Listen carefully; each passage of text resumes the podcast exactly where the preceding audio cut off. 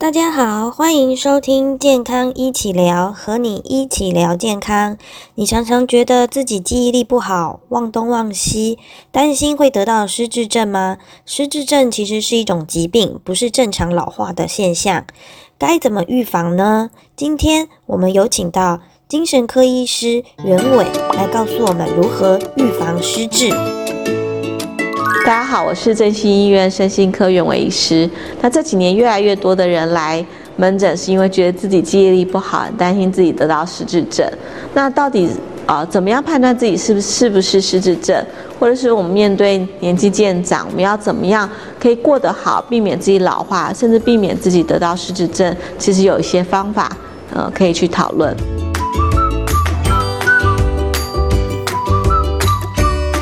什么是失智症？简单说，失智症它是一个呃一群症状的总和。好，因为我们以前对失智症印象就是哦记忆力不好就是失智症，而事实上很多失智症它不是以记忆表现的。那失智症其实是一个疾病啊，它不是一个症状。那它可能发生的症状很多，包括刚刚说的记忆力不好。好，那其实还有其他的认知功能的退化。跟原本的功能比较差很多，而这样子的退化影响到他的日常生活功能，包括人际关系，包括工作能力，包括他自我生活跟处理自理的能力。如果都这些东西有受到影响的话，我们就会认为它是一个失智症的状况。那当然还要排除生活中呃身体上有一些的因素，也可能造成类似失智症的表现，可是其实不是真的失智症。好，所以我们或者是我们叫它假性失智症。那刚刚有提到失智其实是认知功能的退化，那到底认知功能是什么？除了我们最常知道的记忆力以外，包括我们的定向感哦，就是空间概念，包括我们解决问题的能力，比如说我今天要从 A 到 B，那我应该怎么去？我要搭捷运，要转公车，好，解决事情的能力，包括我们的专注力，包括我们学习事情的能力，包括我们的算术，好，这些都算是认知功能。所以并不是只有我们刚刚提到的记忆力而已。记忆力减退、忘东忘西是失智的前兆吗？记忆力减退、忘东忘西可能是失智症前兆，可是可能也有别的原因。好，甚至呃，当然失智发生跟年龄有关啦。所以我们其实第一个会去看大概大概看一下年纪。好，那有时候比较除了早发型，大部分的人其实都是六十五岁以上比较会出现记忆力的状况。好，失智症的状况。那呃。忘东忘西有可能别的原因造成的，包括他注意不集中，注意不集中可能跟压力有关，好，说焦虑症的患者他也有可能出现记忆力不集中的状况。好，不过的确，如果年纪很大，年纪大一点，好，然后诶，随着年纪大，他的记忆力的状况越来越明显，甚至不止开始记忆力变不好，他有一些其实其他的行为出现，我们就要比较小心，他会不会是呃，其实是一个失智症的退化。包括诶，可能冲动控制变差，比较容易被骗，好，比较比较容易，比如说随意买东西，比较容易个性改变，好，比如说他以前很温和，现在变得突然会暴怒，甚至会讲脏话，这都不是他以前会出现状况，那我们就要小心，可能他不光是呃单纯的记忆的问题，他可能出现其他呃失智等等的问题。如何预防失智症？预防失智症，我们就要从呃哪些东西可能会引起失智症去想。好，我们简单说两大方向去讲好了。那总共有几个方法？两大方向，我们从身体跟心理去讲。好，因为呃身体健康就比较不会失智症。怎么说呢？好，比如说他今天如果有呃听力不好、呃视力不好的状况，我如果我们把它矫正过来，好就比较不会失智。因为当我们呃听力不好、视力不好，我们脑袋受到的刺激其实是减少，因为外在刺激进去减少了，所以当长辈有这些状况出现的时候，其实我们是希望他可以去矫正听力跟视力。身体的第二点其实就是包括营养跟运动。好，营养跟运动其实是我们早年在讲高血压的控制，或是代谢症候群的控制，呃，要注意的事情。可是后来发现，其实代谢症候群跟我们的失智是有关系的。好，所以像我们常说的，呃，有氧的运动，比如说一三三三啊，好，一周运动三次，每次三十分钟，心跳大于一百三等等，好，这些东西都会帮助我们的心血管变好，其实也会帮助我们脑袋变好。第二个就是饮食的部分，像我们所谓的地中海饮食或者所谓 DASH 的饮食，都是这几年认为对呃脑袋也是比较好的。简单说呢，其实身体血管多的地方有三个，一个是心血管，好，一个是脑血管，一个就是肾脏。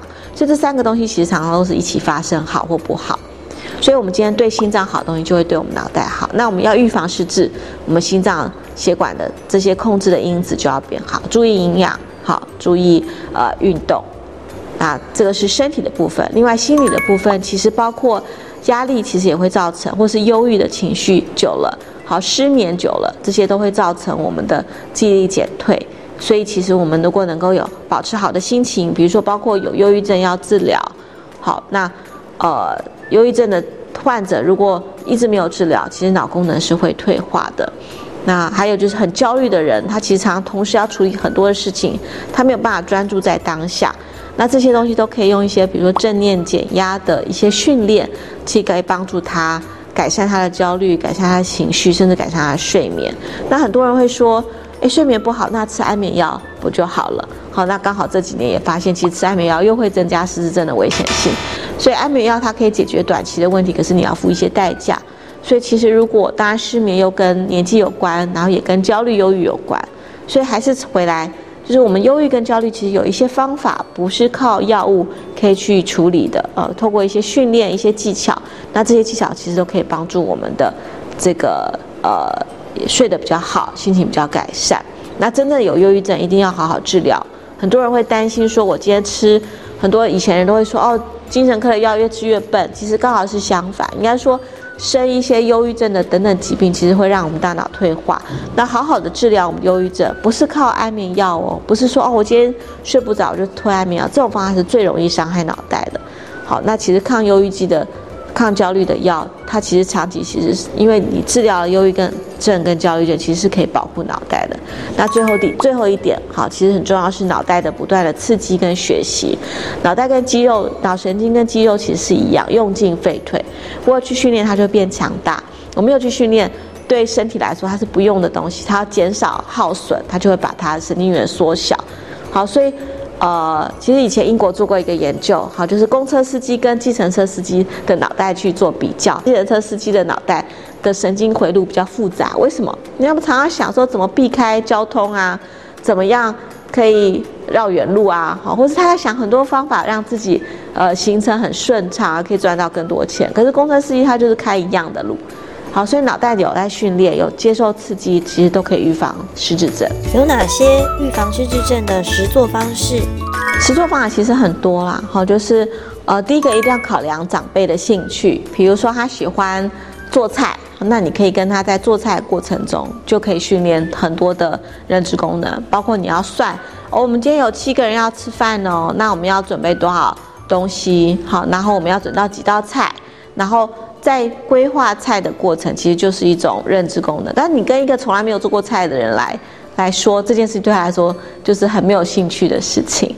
好，那其实还有一个呃国粹啦，就是我们说的麻麻将，其实是一个很好动脑的东西。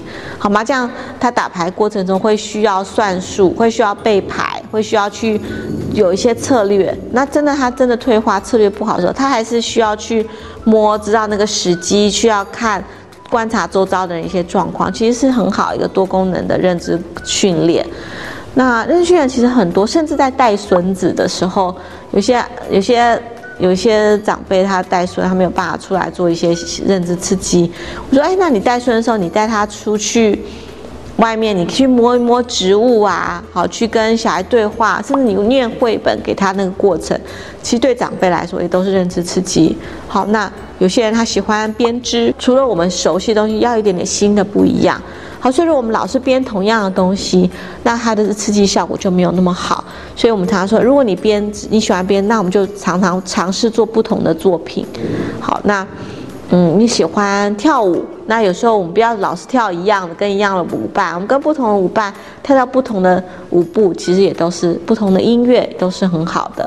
唱歌也是一样，认知上认知的刺激可以从很多不同的层面去做，那一定要跟兴趣做结合。那长辈其实在做认知刺激很难的一点就是，很多人长辈其实没事做，他也对这些所谓认知刺激学习觉得很无聊。好，除了打牌很有牌搭子，很多人打牌其实也不是为了打牌，或者为了跟他聊天。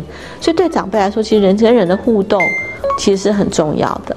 那所以在我们带着长辈做的时候，不是丢给他一个呃，比如说呃手游桌游丢给他去玩，或丢给他一个电动去玩，那效果其实没有很好。如果过程中，比如说趁着过年，啊，或是家庭聚会的时候，一起来做什么活动？那他他参加的，甚至跟孙子一起玩，他参加的这个动力就会增加很多。好，什么事情有乐趣去学习，他学习效果其实是更好的。好，当然我知道在现代社会，其实对我们来说，这个提提供时间可能是我们最奢侈的事情，所以相对是有的时候是比较难的。那那其实就有时候这时候借用专业的一些设计活动，那可能会有帮助。荧光学院是什么呢？呃，我们真学院有个荧光学院在做预防退化啦，其实就是要预防自己走入失智哈，或者失能。那刚刚我讲到失智，其实有从身心方面要去训练嘛。好，那荧光学院我们也是希望用全人的一个方式，就是我们身体包括营养。包括运动、激励这些都会有训，特别去训练。那我们营养不是上营养课，上营养课多无聊，长辈都睡着了。我们带着长辈实做，而且在这实做的过程中，我们要设计菜单，我们要去摸。好，比如说我们还有做过泡菜，我们要去做过香味呃香料料理。好，没有去摸，有去闻，就刺激不同的感官。好，这些是也是一种认知训练。那我们有所谓的金头脑课程，好，就是训练我们的记忆力、我们的认知、思考能力、解决问题能力，甚至数学的能力、空间感等等。好，那也有这个，我们刚刚有提到，其实睡眠很重要，情绪很重要，所以我们通过艺术治疗的方式，还有一些正念的课程、睡眠课程，希望长辈可以，呃，比如说睡得好。能够放松不焦虑，可是不不见得是要用药物的方式。好，所以基本上荧光学就是一个用一个生活化的环境、生活化的训练。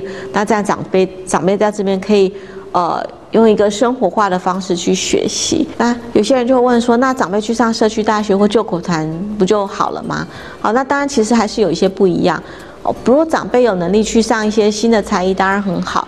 或在荧光学院，其实我们很重视人跟人的互动。好，包括我们这边。毕竟还是专业人员设计的活动，所以对于不同的脑区，其实有都有设计过。那还有重视情绪的部分，所以我们来这边不是为了学才艺，好，其实在这边情绪也会受到照顾，身体会受到受到照顾，好，大脑认知刺激也受到照顾。那在当人跟人之中，人跟人互动中，总是会遇到一些情绪啊，好，或者是有些误会啊等等。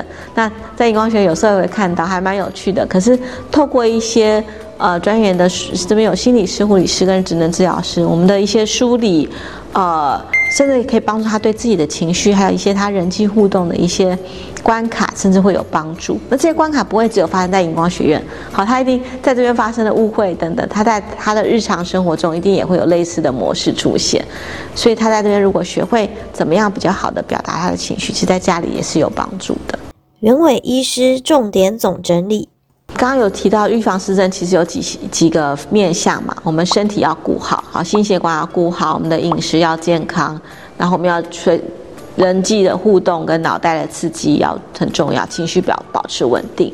所以呃这些东西面向都要顾好。那可是有很多人会疑问说，那我怎么知道我自己如果长辈是不是有一点失智症了？什么时候该他该带他看医生？其实我通常建议就越早看越好。为什么？因为第一个。呃，很多东西及早及早介入，其实它退化会比较慢。第二个是我们刚刚提过，有所谓的假性失智，就是除了因为真的失智症以外，其实身体里面有一些状况，包括甲状腺的问题，包括脑压等等的问题，包括某些营养不平衡等等，也都会造成类似失智症的症状。而这些症状是假性失，是可以被矫正回来的。如果在没有发生很久的时候，所以及早介入做检查。然后看看有没有一些预防性的措施，可以进一步的延缓它的退化是很重要，所以一定要及早就医。谢谢大家的收听，别忘了多多支持健康一起聊，和你一起聊健康哦。